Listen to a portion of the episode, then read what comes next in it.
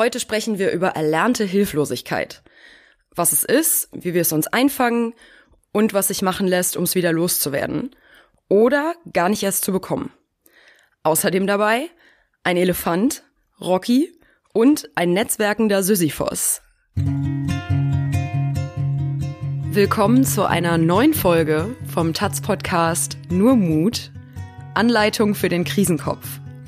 Ich bin Annette Selle, ich bin Journalistin und spreche hier mit der Therapeutin Petra Muth. Frau Muth ist eine psychologische Psychotherapeutin, sie macht Verhaltenstherapie. Ihre Schwerpunkte sind klinische Psychologie, Arbeits- und Organisationspsychologie und Traumaarbeit. Frau Muth, letztes Mal haben wir über Selbstwirksamkeit gesprochen mhm. und festgestellt, dass das Gegenteil von Selbstwirksamkeit die sogenannte erlernte Hilflosigkeit ist. Darum soll es heute gehen und mir ist aufgefallen, dass es eigentlich schon eine Figur gibt, an der man das Ganze sehr gut verdeutlichen kann. Und die meisten haben wahrscheinlich auch schon von ihr gehört. Sisyphos. Mhm. Also Sisyphos, das ist ja dieser Typ in der griechischen Mythologie, der bestraft wird damit, dass er jeden Tag immer einen Stein einen Berg hochstemmen muss. Mhm.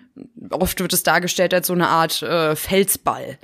Und er rollt ihn immer hoch und muss ihn zur Spitze kriegen, um die Aufgabe zu erfüllen, aber immer kurz bevor er da ist, kurz bevor er mit diesem Stein, der super schwer ist, die Spitze mhm. des Berges erreicht, rollt der Stein den Berg wieder runter und er muss am nächsten Tag wieder ganz von vorne anfangen. Das heißt, im Endeffekt bedeutet das, Sisyphos scheitert jeden Tag.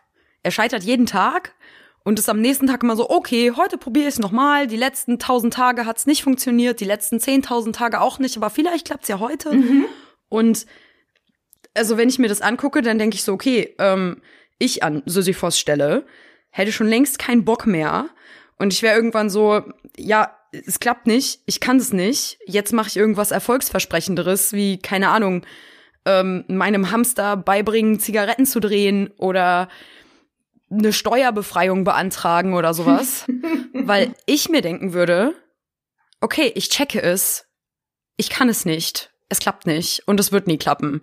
Aber Sisyphos ist komplett immun gegen das Erlernen von Hilflosigkeit. Der macht es einfach jeden Tag wieder. Mhm. Ja.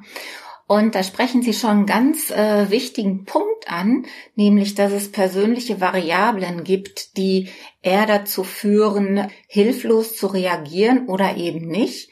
Aber als erstes würde ich gerne mal das Konzept von erlernter Hilflosigkeit erklären. Sie können sich das vorstellen wie ein Elefant, der als Baby an einen Holzflock gekettet wurde. Und am Anfang hat der kleine Elefant alles unternommen, um sich von dem Holzflock zu befreien, um wieder zu seiner Herde zu kommen und seine Freiheit wieder zu erlangen. Aber wenn er jetzt jeden Tag an diesem Holzflock angekettet ist, gibt er mit der Zeit auf. Er wird erschöpft, er fühlt sich machtlos und ohnmächtig. Und irgendwann probiert er gar nicht mehr aus, ob er von diesem Holzflock loskommt. Und dann kann es sein, dass er als erwachsener, mächtiger Elefant an diesem Holzflock gekettet ist, diese Fessel akzeptiert und nicht mehr probiert, davon frei zu kommen, was er ja dann auf jeden Fall schaffen würde. Mm, ist das so, wie wir es hatten, als wir über Stress geredet haben? Also, dass es natürliche Unterschiede gibt zwischen Menschen, dass wir uns darin unterscheiden, wie viel äußeren Druck wir aushalten, ohne Schaden davon zu tragen, aber dass jeder Mensch diese Grenze hat. Also, dass jeder Mensch reingepresst werden kann in erlernte Hilflosigkeit. Die Frage ist nur, wann der Punkt jeweils erreicht ist und es dann zu merken. Ist das prinzipiell ähnlich? Mhm. Ja. Das heißt auch, es gibt sozusagen bestimmte Umstände, die das Erlernen von Hilflosigkeit fördern. Und das können zum Beispiel so Dinge sein wie Überbehütung in der Kindheit. Also Kinder, die zu sehr versorgt werden, kommen gar nicht in die Situation zu erfahren, was sie alles selbst bewältigen können. Und irgendwann probieren sie es dann gar nicht mehr, weil sie gelernt haben, das macht jemand anders für mich. Das killt dann die Eigenmotivation.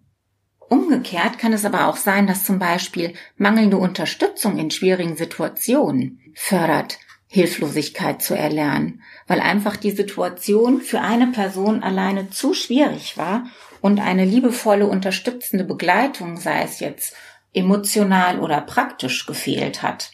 Und die Person dann irgendwann resigniert. Überforderungssituationen sind auch dazu angetan, Hilflosigkeitserleben zu erlernen. Oder was auch noch vorkommen kann, ist, wenn wir in einer Umgebung aufwachsen, die uns widersprüchliche Informationen gibt. Das nennt sich Double Bind erleben. Also zum Beispiel, komm auf meinen Schoß, Schatz, ich hab dich lieb und dabei erstarrt die Person, die das sagt und hat einen ganz abweisenden Gesichtsausdruck. Dann führt das zu einem Hilflosigkeitserleben, weil das Gegenüber gar nicht weiß, ja, hat die mich jetzt lieb und soll ich auf den Schoß? Aber die guckt doch so, als wenn die mit mir überhaupt nichts zu tun haben wollte. Und das führt auch dazu, die Handlungsfreiheit einzuschränken. Es gibt also zwei Arten, wie wir dazulernen. Mhm. Also einmal das Gesunde, das uns nutzt. Zum Beispiel, wow, ich pack nicht auf die heiße Herdplatte, weil ich weiß, das tut weh und damit erspare ich mir Schmerzen. Mal ganz praktisch gedacht, ja. Und die zweite Art ist, wenn wir was lernen, das wir besser nicht gelernt hätten, weil es uns schadet. Zum Beispiel, hm, wenn wir, ich sag mal, lernen, ich kann das eh nicht. Oder die nächste Stufe, ich kann eh gar nichts. Mhm. Und ähm, ich versuche es auch nicht mehr, weil ich bin auch der Meinung, dass ich es nicht kann, selbst wenn ich es könnte, weil sich zum Beispiel die Umstände ändern. Die erlernte Hilflosigkeit dieses Konzept von Seligmann, das ist ja entstanden im Rahmen der Depressionsforschung. Das heißt, er hat Verhaltensexperimente an Tieren gemacht, die dann nachher auf Menschen übertragen wurden und ist da nämlich zu dieser Feststellung der erlernten Hilflosigkeit gekommen, dass es ein erlerntes Verhalten ist, wenn wir lang, längerfristig auf sehr unangenehme, schlimme äh, Situationen zurückgeworfen werden, denen wir nicht entfliehen können. Irgendwann, irgendwann, das war 2016, wurde dieses Konzept auch nochmal etwas revidiert, weil Seligmann und andere dann nämlich festgestellt haben, es ist die normale Reaktion eines Menschen auf langfristige, sehr handlungseinschränkende, individualitäts- und freiheitseinschränkende Maßnahmen mit erlernter Hilflosigkeit zu reagieren. Also sprich passiv, depressiv, ohnmächtig. Das ist erstmal das ganz Normale. Das kann man sehr schön am Beispiel von länger andauernder Arbeitslosigkeit sehen. Das ist da auch sehr gut erforscht worden, das Konzept der erlernten Hilflosigkeit. Also Menschen, ähm, die über lange Jahre eine gute psychische Gesundheit hatten und dann aufgrund eines Arbeitsplatzverlustes in eine Dynamik der Langzeitarbeitslosigkeit gekommen sind, was ja dann auch oft Folgewirkungen hat, ne? Die finanziellen Möglichkeiten sind eingeschränkt. Oft hat es in der Folge zu Eheproblemen geführt. Es gibt eine gesteigerte Scheidungsrate. Und man hat festgestellt, bei lang andauernder Arbeitslosigkeit dass Menschen eben halt auch mit erlernter Hilflosigkeit irgendwann reagieren, dass sie keine Hoffnung mehr haben, sich nicht mehr bewerben, sich nicht mehr umschulen lassen wollen, der Situation erliegen. Wir erleben ja gerade eine Zeit, in der viele Menschen arbeitslos werden oder in Kurzarbeit gehen. Hm. Und auch ganz allgemein, wo es sich für viele Menschen so anfühlt, als würde langfristig, also auf unbestimmte Zeit, ihre Handlungsfreiheit eingeschränkt. Hm. Mm. Ja. Was an der aktuellen Situation halten Sie denn für Risikofaktoren, die Menschen in erlernte Hilflosigkeit pressen können? Das ist das Ausmaß der Schwierigkeit der Situation. Also für Menschen, die jetzt ähm, in der aktuellen Situation ihren Arbeitsplatz verlieren oder durch die Erziehung ihrer kleinen Kinder, durch den Wegfall von Betreuungsmöglichkeiten irgendwann in ein Überforderungs Belastungserleben kommen. Diese Menschen sind einfach mehr gefährdet, durch eben dieses lang andauernde des Zustandes in die erlernte Hilflosigkeit zu gehen. Also alles, was jetzt in dieser Situation zu einer Überlastungs äh, zu einem Überlastungserleben, was längerfristig ist, führt, ne? Wie Arbeitslosigkeit, finanzielle Nöte. Aber es gibt ja auch so Sachen wie Beziehungen, die auseinandergelebt sind und wo sich Partner trennen wollten und aufgrund der aktuellen Situation können die sich jetzt gar nicht um eine neue Wohnung kümmern, die zusammenbleiben müssen. Mm, oder Menschen, die jetzt in der Isolation auch erst merken, mm -mm. so, mm -mm. und dann zusammen festsitzen. Mhm. Mm, wie stelle ich denn fest, ob ich irgendwo erlernte Hilflosigkeit entwickle? Es kann sein, dass sie das selbst gar nicht als dieses erkennen. Aber was sie auf jeden Fall spüren werden, ist ein, ähm, eine Einbuße an Lebensfreude an Kreativität, an ähm, Neugierde, an Bereitschaft, äh, in die Welt zu gehen und die Möglichkeiten der Welt zu entdecken. Sie werden es merken an Gefühlen wie Ohnmacht, Ängsten, depressiver Verstimmung. Es lässt sich aber auch tatsächlich in kognitiven, also gedanklichen Einschränkungen festmachen. Menschen, die stark in erlernter Hilflosigkeit verfangen sind, haben große Schwierigkeiten, Entscheidungen zu treffen. Weil sie ja gar nicht mehr davon ausgehen, dass die Entscheidung tatsächlich was Positives bewirken kann. Die sind total verunsichert. Hm, vielleicht, weil da die Denke ist, Löl, wenn ich was entscheide, dann ändert das eh nix. Alles, was ich mache, verpufft einfach. Ja. Und wenn ich jetzt an mir feststelle, wow, wow, wow, irgendwie läuft alles gar nicht bei mir grad. Ich lieg nur rum wie ein gingetränkter Holzklotz. Ich spür den Impuls, die Katze zu treten. Und ich würde es auch tun, aber ich treffe ja eh nicht. Ich könnte ewig pennen, weil wer schläft, macht nichts falsch. Mhm. Und was ich eigentlich gern machen würde, fühlt sich an, als könnte ich genauso gut versuchen, das Sofa im Klo runterzuspülen. Ja. Mm, ich bin unkreativ, also dauerhaft, nicht von wegen, ich kann mich nicht konzentrieren, weil ich so gestresst bin. Mhm. Äh, über welchen Zeitraum sollte ich das beobachten an mir selber, um festzustellen, dass es sich um erlernte Hilflosigkeit handeln könnte und nicht nur was ist, was gerade akut ist, aber in ein paar Tagen schon wieder besser ist, weil ich mir Zeit genommen habe, damit es besser wird. Wenn innerhalb von 14 Tagen an der meisten Zeit am Tag ein depressives Erleben vorhanden ist, also sprich eine depressive Stimmung geprägt von Hoffnungslosigkeit, häufig auch Schuldgefühlen, Einsamkeitsgefühlen, äh, Minderwertigkeitsgefühlen, von einer Antriebslosigkeit, ähm, von einer Motivationslosigkeit und Freudelosigkeit, also Dinge, die mir Spaß gemacht haben, die motivieren mich gar nicht mehr, die erfüllen mich nicht mehr mit Freude über Entscheidungsschwierigkeiten. Also wenn wir über 14 Tage sehr passiv sind, so dass eventuell es auch schon gar nicht mehr möglich ist, den Alltag zu bewältigen, wie wir ihn sonst bewältigt haben, dann sollten die Alarmglocken schellen und äh, sich professionelle Hilfe geholt werden. Und gibt's was, das uns hilft, gegen erlernte Hilflosigkeit vorzubeugen? Ich denke da an Rocky, den Film. Ähm, das ist ein Film über einen Boxer. Mhm. Und zu Beginn der Story verliert Rocky immer.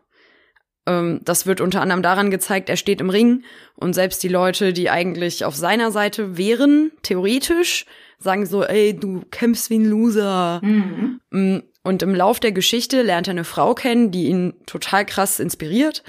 Und das geht in die Richtung von dem, was wir letzte Woche hatten tatsächlich dass wir Selbstwirksamkeit fördern können, indem wir uns mit Menschen umgeben, die uns gut tun. Mhm. Aber Rocky macht noch was anderes. Mm, am Ende, als er gegen den tatsächlichen Gegner kämpfen soll, also den Endgegner, den Endboss vom Film quasi, mhm. äh, da sagt er, naja, wahrscheinlich werde ich verlieren, schau ihn an, er ist super krass, schau mich an, genau. Mhm. Aber ich werde trotzdem gegen ihn kämpfen und ich werde ein Ziel erreichen. Vielleicht werde ich nicht das Oberziel erreichen, ihn zu besiegen, aber ich werde was schaffen, was gegen diesen Gegner noch niemand geschafft hat. Ich werde in der letzten Runde noch stehen. Mhm. Mm, das finde ich halt super spannend, weil ich mir denke, okay, was für eine Rolle spielt es für unsere Motivation, was für Ziele wir uns setzen. Weil Rocky gewinnt diesen Kampf ja am Ende. Aber er bekommt sich selber überhaupt erst motiviert für diesen Kampf. Also motiviert, um das überhaupt erst zu versuchen, indem er den Sieg für sich umdefiniert. Mhm. Also ich gewinne, wenn ich am Ende noch stehe. Dann habe ich gewonnen. Für mich. Egal, was die anderen sagen. Am Beispiel Rocky wird ja deutlich, dass die erlernte Hilflosigkeit zu einer Haltung wird. Und die Haltung, die hat er ja im Ring ausgestrahlt, dass selbst die Menschen, die für ihn waren, gesagt haben, so wie der da reingeht, das kann nichts werden. Also so im Sinne von einer selbsterfüllenden Prophezeiung. Der ist schon mit der Einstellung da reingegangen. Den Kampf, den verliere ich eh. Ich mach das, irgendwas treibt mich, aber ich werde es doch eh nicht schaffen. Und dann hat er ja in sich eine Änderung vollzogen und hat eben halt auch Ziele angepasst. Äh, ich hatte vorhin ja schon mal gesagt, dass eben Persönlichkeitsvariablen, bestimmte Persönlichkeitseigenschaften dazu führen, dass wir eher in diese erlernte Hilflosigkeit rutschen als vielleicht andere. Wie er, er hat ja irgendwann sich geöffnet für diese Frau, die in ihm eine Motivationsveränderung bewirkt hat. Aber er war derjenige, der sich geöffnet hat. Er hätte ja auch darauf reagieren können, wie sonst auch, dass ne, lasse ich nicht an mich ran, das hat nichts mit mir zu tun und das weggeschoben. Und dann ist er nicht perfektionistisch gewesen, was auch ganz viele Leute haben, die der erlernten Hilflosigkeit erlegen.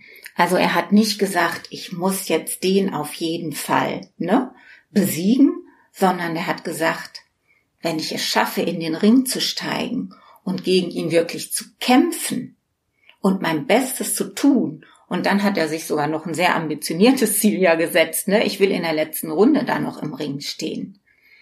Dann hilft das. Also wenn wir uns zu hohe Ziele stecken, dann müssen wir scheitern. Das Konzept des Perfektionismus bedeutet ja, also perfekt ist ja nie was. Und das geht dann oft noch in Hand in Hand mit einer übersteigerten Verantwortungsübernahme. Das heißt, wir schreiben uns alles zu als wenn alles in unseren eigenen Händen liegen würde und gar nicht mehr gesehen wird, dass viele Dinge ja immer auch in Wechselwirkung mit anderen Menschen, mit Umweltbedingungen entstehen. Und wenn ich jetzt alles auf meine Schultern lade und denke, ich bin für alles verantwortlich, ist die Wahrscheinlichkeit, irgendwann an dieser Verantwortung sozusagen zu scheitern und sich völlig überlastet zu fühlen, groß und dann eben zu kippen und es gar nicht mehr auszuprobieren. Also ist eine Möglichkeit, wie wir uns vor erlernter Hilflosigkeit schützen können, dass wir unsere Ziele überprüfen. Hm, zum Beispiel, ich will mir fünf Hunde holen und ihnen alle Backstreet Boys Choreografien beibringen. Mhm. Geht's auch eine Stufe drunter? Wie könnte das aussehen? Vielleicht reicht auch erstmal eine Choreografie. Vielleicht reichen auch erstmal Sitz und Platz und aus. Was gibt's noch? Optimismus.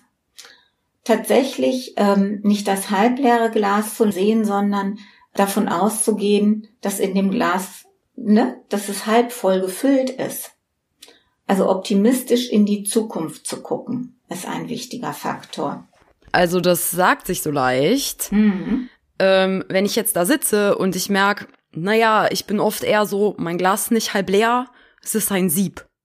Wenn es zwei Szenarien gibt und beide sind gleich wahrscheinlich und eins ist gut und eins ist mies, dann denke ich, das wird mies. Also, das ist ja nicht so einfach, das zu ändern. Mhm, ja, das ist auch nicht so einfach. Auch da ist es wieder, sich erstmal bewusst zu machen, was bedeutet das eigentlich für mich? Also man hat äh, ja festgestellt, Pessimisten sind in der Regel realitätsnäher. Aber sind sie denn auch glücklicher? Und was will ich denn eigentlich im Leben? Will ich im Leben immer Recht behalten oder will ich, dass es mir gut geht, dass ich mich lebendig fühle, dass ich auch. Das heißt, wir müssen uns entscheiden. Sorry, also das heißt, wir müssen uns entscheiden zwischen äh, zwischen Also das hört sich jetzt so an, als wäre Optimismus so eine Art von Verblendung, ja. Also so dieses, mhm. ah, die Welt ist so schön, so ja. links und rechts fallen Bomben und da steht so ein Mensch und ist so, oh, guck mal die Blume. Wir sind wieder bei dem Extrem, so meine ich das natürlich nicht. Ne? Also ähm, klar, da, es gibt Grenzen des Optimismus. Aber selbst bei den Grenzen des Optimismus dann zu gucken, selbst wenn die Situation jetzt sehr, sehr schwierig ist und sich vielleicht in nächster Zeit auch nicht lösen lässt, dann wieder zu gucken, was kann ich denn in dieser schwierigen Situation an Gutem erleben. Und wie man das zum Beispiel üben kann, ist, dass man, das ist auch sehr schön, ähm, um gut in den Schlaf zu kommen, sich abends vorm Einschlafen zu bewusst zu machen, was war gut an dem Tag? Neben den ganzen Schwierigkeiten, die da waren oder unangenehmen Erlebnissen, sondern sich darauf zu fokussieren, welche positiven Aspekte es gab. Also dem eigenen Gehirn die Aufgabe zu stellen, so, wir legen jetzt den äh, rosaroten Filter. Wir haben quasi so eine Art Gehirnsuchmaschine und wir legen da den rosaroten Filter drüber und geben dem Gehirn die Aufgabe so, zeig mir jetzt mal alles, was heute gut war. Wir gehen jetzt mal Schritt für Schritt von morgens an alles durch. Ja was irgendwie ein schöner Moment war, eine angenehme Erfahrung war, mhm. wo ich mich gut gefühlt habe. Das wäre natürlich schon echt kür. Also das von morgens bis abends durchzugehen, Hut ab. Ne? Okay, also zu viel, zu viel gewollt. Das, aber das macht man tatsächlich in Therapien, wenn Menschen extrem in depressiven Gefühlen verstrickt sind und nichts Positives mehr erleben können und der festen Überzeugung sind, da ist auch nichts. Weil das Ding ist ja, sie nehmen es nicht mehr wahr und trotzdem gibt es positive Aspekte, dann kann man tatsächlich einen ganzen Tag Schritt für Schritt ganz kleinschrittig durchgehen und kommt dann dahin zu den positiven Erlebnissen, die aber gar nicht mehr wahrgenommen wurden. Ansonsten, wenn man nicht so tief in so depressiven Gefühlen verstrickt ist, kann man es auch ein bisschen fluffiger halten und eben wie ne, sich überlegen, was war heute schön? Was hat mir gefallen? Was hat mich mit Optimismus erfüllt? Was hat mir Spaß gemacht? Was habe ich an diesem Tag geschätzt, der ja ein Tag in meinem Leben war? Was ganz Kostbares. Wir verfügen ja nicht über unendlich viele. Deswegen ist es ja auch sehr wichtig, das eigene Leben wertschätzend zu betrachten. Und das geht auch wieder darüber, dass ich mir bewusst mache, was mir in diesem Leben wertvoll ist und das anerkenne und nicht einfach unter den Tisch fallen lasse bei dem ganzen Stress und Theater, den es immer so gibt. Und das kann auch richtig Spaß machen. Das geht ja auch zusammen. Wenn wir uns austauschen über Sachen, die wir zum Beispiel zusammen erlebt haben, so nach dem Motto so, ey, weißt du, das und das, was heute los war, das du mitbekommen hast, das fand ich mega schön. Mhm. Und dann ist die andere Person so eine Art Erinnerungskomplizin, die sagt, ja, voll, es war voll schön. Mhm. Mm, oder gerade jetzt in dieser Zeit, wir rufen einander an und erzählen uns gegenseitig, was so Schönes passiert ist. Mhm. Und dann freue ich mich nicht nur über meinen eigenen Kram, der cool war, sondern auch noch über das, was einem Menschen Gutes passiert ist, den ich sehr mag. Genau, und dadurch, dass sie sich ja nochmal dran erinnern, kommt ja das schöne Gefühl auch nochmal wieder. Also es ist ja eine Verstärkung. Und da sind wir nämlich bei dem nächsten Punkt. Ähm, sie hatten mich ja auch gefragt, welche inneren Faktoren zu Widerstandskraft führen. Und der nächste Punkt wäre Netzwerken. Nicht zu unterschätzen. Mhm. Wenn sie sich vorher ein bisschen Hilfe gehabt hätte, dann hätte er es vielleicht geschafft mit dem Stein. Wenn der in der Lage gewesen wäre, vielleicht jemanden heranzuziehen, der nicht ganz so nah vor dem Berg steht, ne, auf den er den Stein immer wieder rollt, sondern mit Abstand und der vielleicht sagt, hör mal zu, die andere Flanke, die Nordflanke, die ist viel äh, flacher. Probier das doch mal aus. Vielleicht bleibt dann der Ball oben liegen, weil das ist da ja abgeflacht. Also wenn der diese Eigenschaft gehabt hätte zu Netzwerken, sich jemanden ranzuholen, der ihm hilft, seine Perspektive zu erweitern, vielleicht wäre der Stein irgendwann mal liegen geblieben. Wie wär's? Wie wär's, ähm, wenn wir da nächste Woche weiter drüber reden? Äh, also weitere Eigenschaften, die uns helfen, mehr Druck auszuhalten, mhm. ohne Hilflosigkeit zu lernen, die wir nicht lernen wollen. Mm, das wäre doch eine gute Fortsetzung. Also wie man das macht, damit wir bessere Erfolgsaussichten haben als Sisyphos, der Netzwerken lernt. Jo. Finde ich auch. Jetzt müssen wir erstmal wieder schweigen, oder? Können wir machen. Heute haben wir hier über das Gegenteil von Selbstwirksamkeit gesprochen, die erlernte Hilflosigkeit. Also wenn wir der Meinung sind, dass wir etwas nicht schaffen können und auch nicht lernen können, aufgrund vergangener Erfahrungen. Oder im Extremfall, dass wir gar nichts lernen können und gar nichts schaffen können. Wir haben drüber gesprochen, was Risikofaktoren sind, also zum Beispiel, dass wir über einen längeren Zeitraum das Gefühl haben, dass unsere Handlungsfreiheit eingeschränkt ist. Und wir haben auch drüber geredet, was es für Mittel gibt, um gegen erlernte Hilflosigkeit vorzugehen, aber auch um ihr vorzubeugen. Mm, dazu gehört einmal, dass wir kontrollieren, ob wir perfektionistisch sind, also dass wir unsere Ziele prüfen und schauen, okay, geht's auch drunter? Also wäre ich auch zufrieden, wenn meine Hunde eine Backstreet Boys Choreografie tanzen können. Und nicht alle. Außerdem kann helfen, dass wir optimistisch sind. Und da haben wir auch drüber gesprochen, wie wir das üben können, nämlich indem wir uns zum Beispiel abends vorm Einschlafen immer kurz vor Augen halten, was so Momente des Tages waren, die für uns besonders wertvoll und besonders schön waren. Ich hoffe, ihr konntet was draus mitnehmen. Nächstes Mal geht's um weitere Faktoren, die uns resilient machen, also widerstandsfähig gegen äußere Druckfaktoren wie Stress oder eben Misserfolge. Bis dahin, macht es bunt.